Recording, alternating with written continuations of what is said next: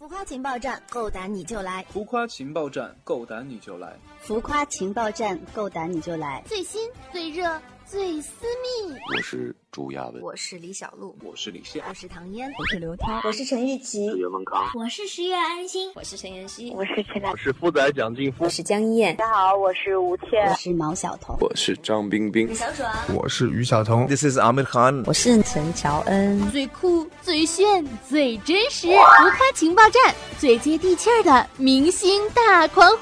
我在这里，我在这里，你呢？浮夸情报站，够胆你就来！欢迎收听今天的情报站。今天为大家请来的是一位女星，毕业于北京电影学院，是中国内地的影视女演员、音乐创作人、写作者、摄影爱好者山区的支教老师。她热衷于慈善事业，二零零七年起，每年都会抽取一段时间去广西山区支教。二零一三年建立了爬行者爱心基金。二零一五年被中央电视台推荐为感动中国候选人，没错，相信大家应该都知道了吧？今天做客我们情报站的是江一燕。浮夸情报站，够胆你就来！嗨，听众朋友，大家好，我是江一燕。那我主演的电影《毒戒》将在五月十二日全国上映，请大家多多支持。你会在戏里面看到一个全新的江一燕的角色，还有粤语版哦。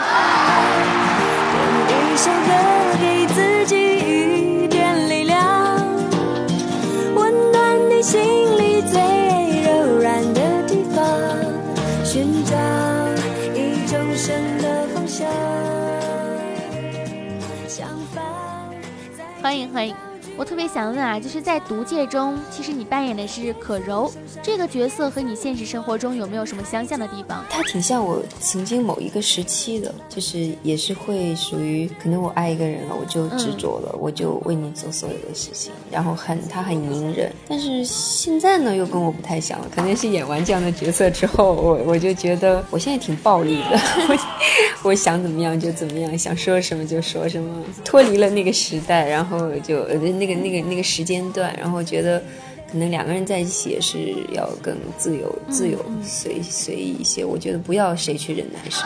那你觉得这部电影最值得看的点是什么呢？其实我我自己，包括刚才在听青云大哥讲，我还是觉得这个电影它的意义挺多的，因为本身这个故事就是一个真人真实，而且这个人以前还真的就是黑帮，然后过渡到成为优秀青年，还是。他拿了香港的一个什么奖，就是呃杰出青年。嗯，所以我觉得，我觉得其实人堕落很容易，但很难的是你要从堕落，然后再变到优秀。所以我觉得他是一个挺传奇的人物。所以那个时候我也听导演讲过，说这个角色这个戏是青云大哥好多年前就一直希望能够演，一直到现在导演才拍。就我觉得它，它里面不仅仅是说让大家看到一个时代，看到黑帮，看到打打杀杀，看到情爱。我觉得更重要的是人的这种大起大落，人的这种自我救赎。敲重点啊！对，其实我电影全篇我是还没有看过，但是对它包括它现在这个名字就是《毒戒》嘛，其实它中间为什么用句号？它不是说是要讲一个什么吸毒的电影或者什么，而是真的讲说你可以从一个这么堕落的欲望里面，到最后可以彻底的觉醒。我觉得这是很难的。也许你看过他的故事之后，你会想到自己现在的人生，其实人家就可以。都已经到一个就是在别人看来是无药可救的一个状态了，他现在还可以成为香港很传奇的一个人物。那那你那你自己身上呢？现在的年轻人身上呢？可能你碰到的那些问题，或者你觉得自己已经不够好，那你看看别人，我觉得都会也许会不算什么。至少我自己知道这个故事之后，我我觉得会对我有有启发。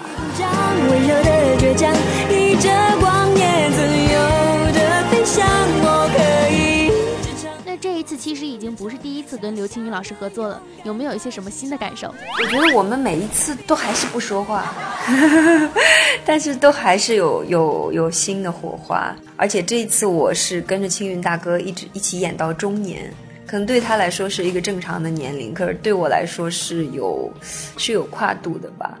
然后又是演一个像华侨一样的女女女性，嗯，而且又要用粤语演戏在片场，但是反正跟他演戏我我不紧张，然后我会我会被他的情绪很好的一起就是去靠感觉去完成你所有的要要在这场戏里面做的事情。我觉得那种那种演法的话，相对是很很自由的，不去过多的设置或者给这个人物想太多太多。啊啊！之前古天乐在采访中他说，如果可以选择，他想要出演可柔这个角色。你怎么看呢？要不你也去挑战他的角色吧？他跟刘青云是真爱，他俩才是真爱。因为他们也是一起演了很多次戏嘛。那我也我也挺想演那个黑帮的，你 看看他们那样穿成那样，我觉得特羡慕。每天在现场就是那个那个时候的那个高跟鞋，然后喇叭裤，然后花衬衫，我真的觉得只要穿上那个衣服，每个人都会觉得自己很帅，都会觉得自己天下无敌那种感觉，嗯，很酷。在电影的拍摄过程中，有没有什么好玩的事情跟我们分享一下？好玩的事情就是我其实我经常也不知道他们在说什么，有有有几场戏。就是最后有几个，包括那个家栋老师啊，都一起在张晋啊，都在一块儿的时候，因为他们有的发挥还是会按戏台词之外，就戏里剧本的话，我我是知道的。可是剧本之外，他们发挥的粤语，而且又说的很快，有的都是俚语。我就完全不明白了，然后反正我就跟着他们笑，跟着他们哭，那那场戏，我就觉得，但是好像也还没有什么违和感，所以我就觉得这一次演戏对我来说还真的真的挺不一样的。第一次粤语，在一个完全粤语环境里面，确实挺难的。我原来可能会觉得说，哎呀，如果我这样，可能，比如说对手会不会笑场啊？他会不会不知道在哪里接我的话呀？可是实际演起来的时候，我我就爱咋地咋地了，我就有点这种心态。哎，倒也倒也还好。只有在日本有一次，我我我演一场戏的时候，我自己发挥了，比如说那个。原剧本里就写的是说，我真的觉得自己好傻。然后我粤语，我用粤语说，我就加了，我为了强调那个语气，我我然后我就说，我真的觉得自己好傻，好傻，好傻，就就好像那个一叫连读一样，弄了很多，然后结果他们全笑了，我不知道是为什么，就就感觉很糗，就感觉自己真的很傻，因为也不其实也不太明白这个。话到底其中的意思，或者你讲出来那个意思，到底是不是香港人的那种口吻？就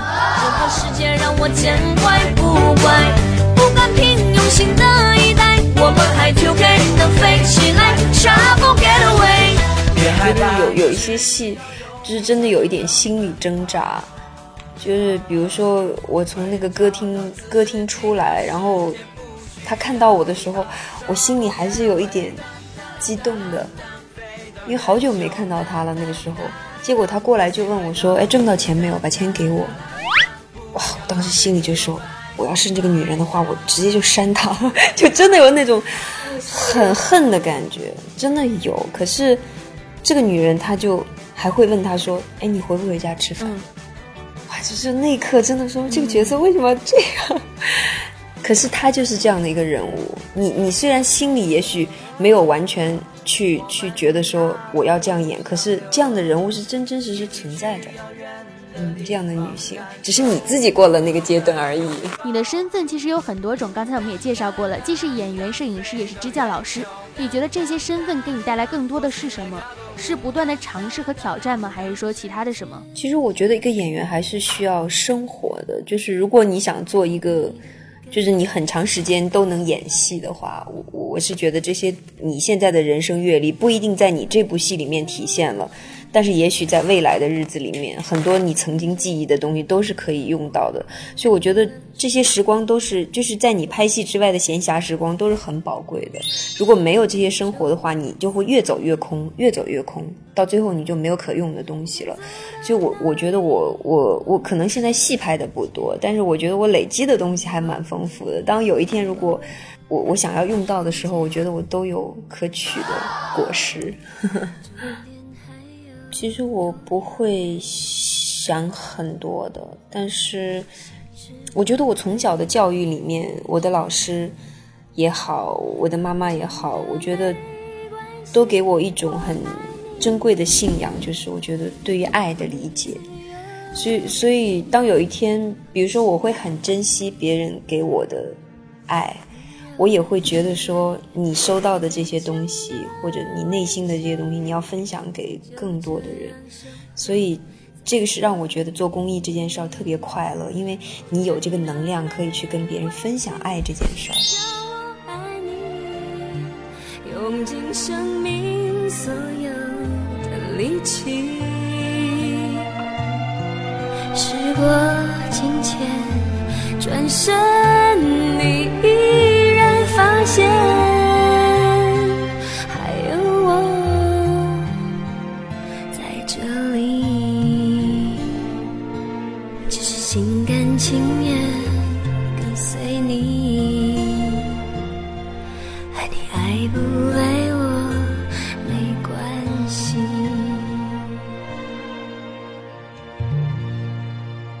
个人会比较想尝试什么类型的角色呢？能不能透露一下？就是在《毒戒》之后会有一些什么样的新的作品与我们见面吗？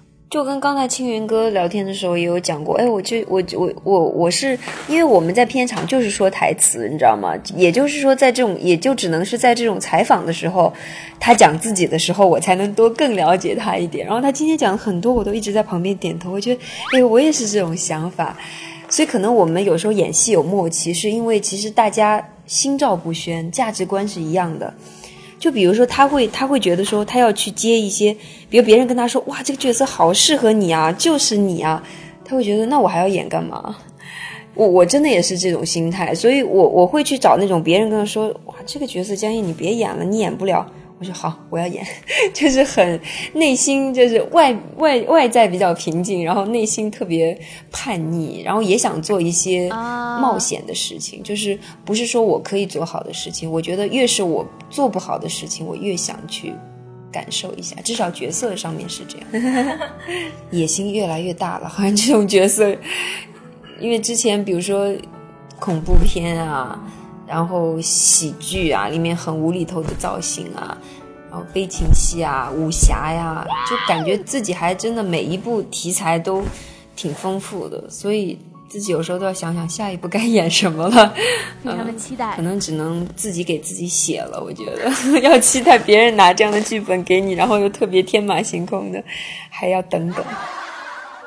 嗯，毒戒之后，今年还会有我另另外一部电影，就《七十七天》，然后它是一个跟我生活里价值观蛮像的一个电影，就是非常纯粹、自由、理想主义，然后去穿越无人区，走西藏啊，像我走非洲啊，就这种感觉。所以，然后我在戏里面也是演一个高位截瘫的女摄影师，反正跟我的一些。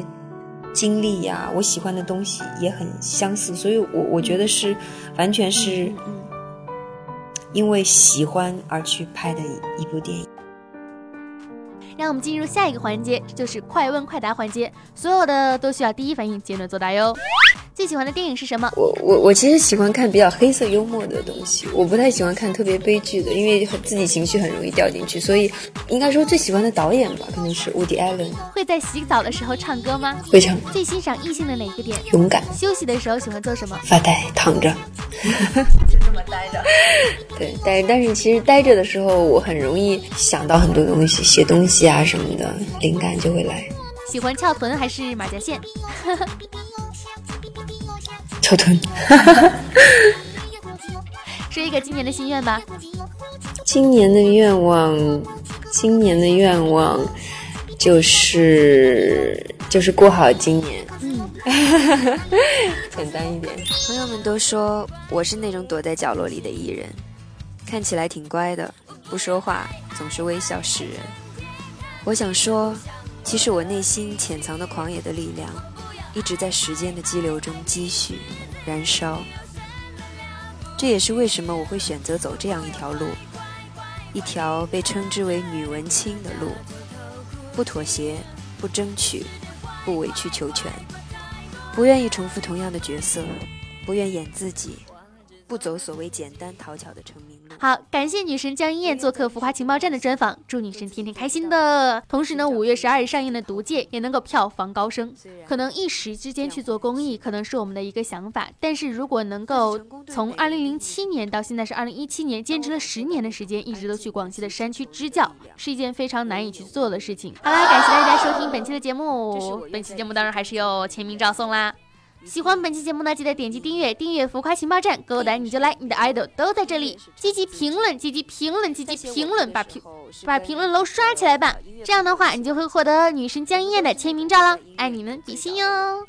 喜欢主播兔小慧呢，可以在喜马拉雅上搜索“螃蟹少女”，螃蟹少女订阅我的节目，爱大家，么么哒。那么今天的节目呢，到这里就结束啦，记得要去支持毒戒哟，拜拜。它给予我们翅膀，带你飞越高山和海洋。在音乐的世界里，我们变得很单纯。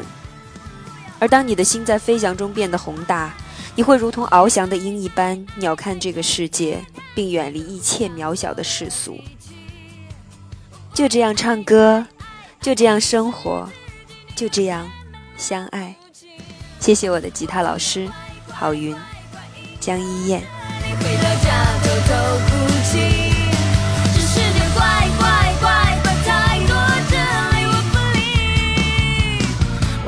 做我自己。朋友说拍这条路你要坚持，学会忍耐比什么都坚强。残酷的日子看似难。